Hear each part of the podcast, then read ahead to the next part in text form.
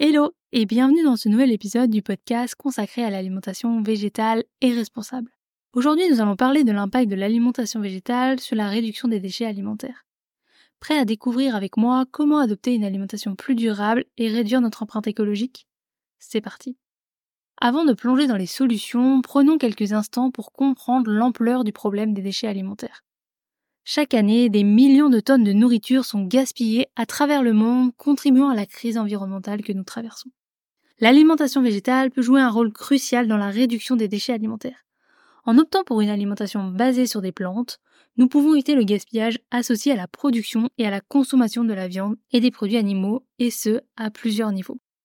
Le premier niveau concerne la production excessive.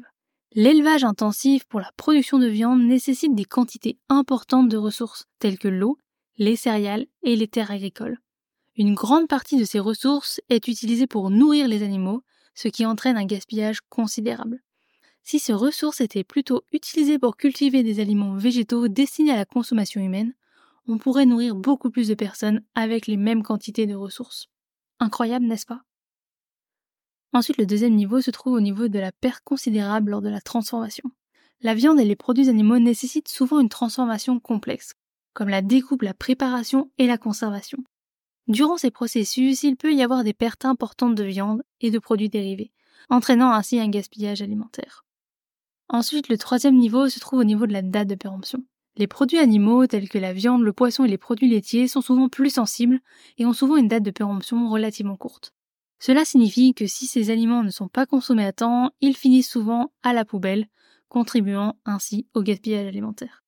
Et enfin, le dernier niveau se trouve au niveau de la consommation sélective.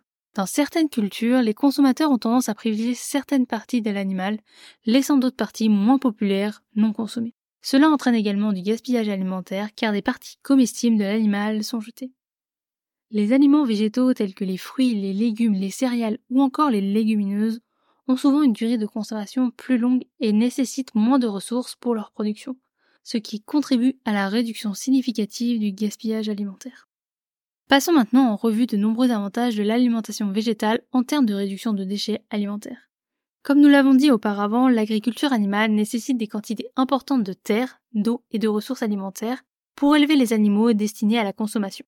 En optant pour une alimentation végétale, nous utilisons ces ressources de manière beaucoup plus efficace, ce qui réduit la pression sur l'environnement. Les légumes, les fruits et les céréales sont souvent abondantes et peuvent être transformés en de délicieux repas. L'alimentation végétale offre de nombreuses possibilités pour valoriser les superflus alimentaires, que ce soit en préparant des conserves, des soupes ou encore des smoothies.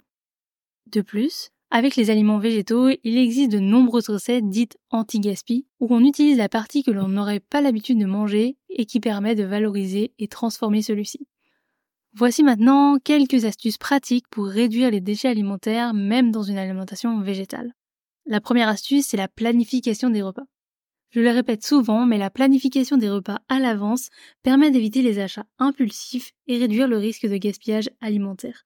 En ayant une liste d'achats précise et en planifiant les repas et les portions, tu peux éviter les excès et maximiser l'utilisation des ingrédients. L'astuce numéro 2, c'est la conservation des aliments. Utilise les meilleures pratiques de conservation des aliments. Pour cela, utilise des contenants hermétiques, congèle les restes et prépare des portions individuelles pour éviter le gaspillage alimentaire. L'astuce numéro 3, c'est l'utilisation des restes. Sois créatif avec les restes de tes repas. Réutilise-les pour créer de nouveaux plats et les intégrer dans des salades ou des soupes.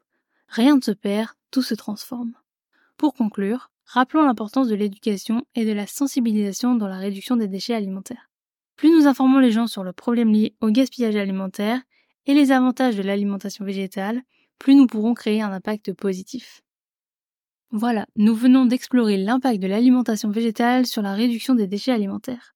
En adoptant une alimentation basée sur des plantes, nous pouvons contribuer à préserver notre environnement et à construire un avenir plus durable. Chaque petit geste compte, alors partage ces informations avec ton entourage et mets-les en pratique dès aujourd'hui. Et moi je te dis à très vite dans un prochain épisode.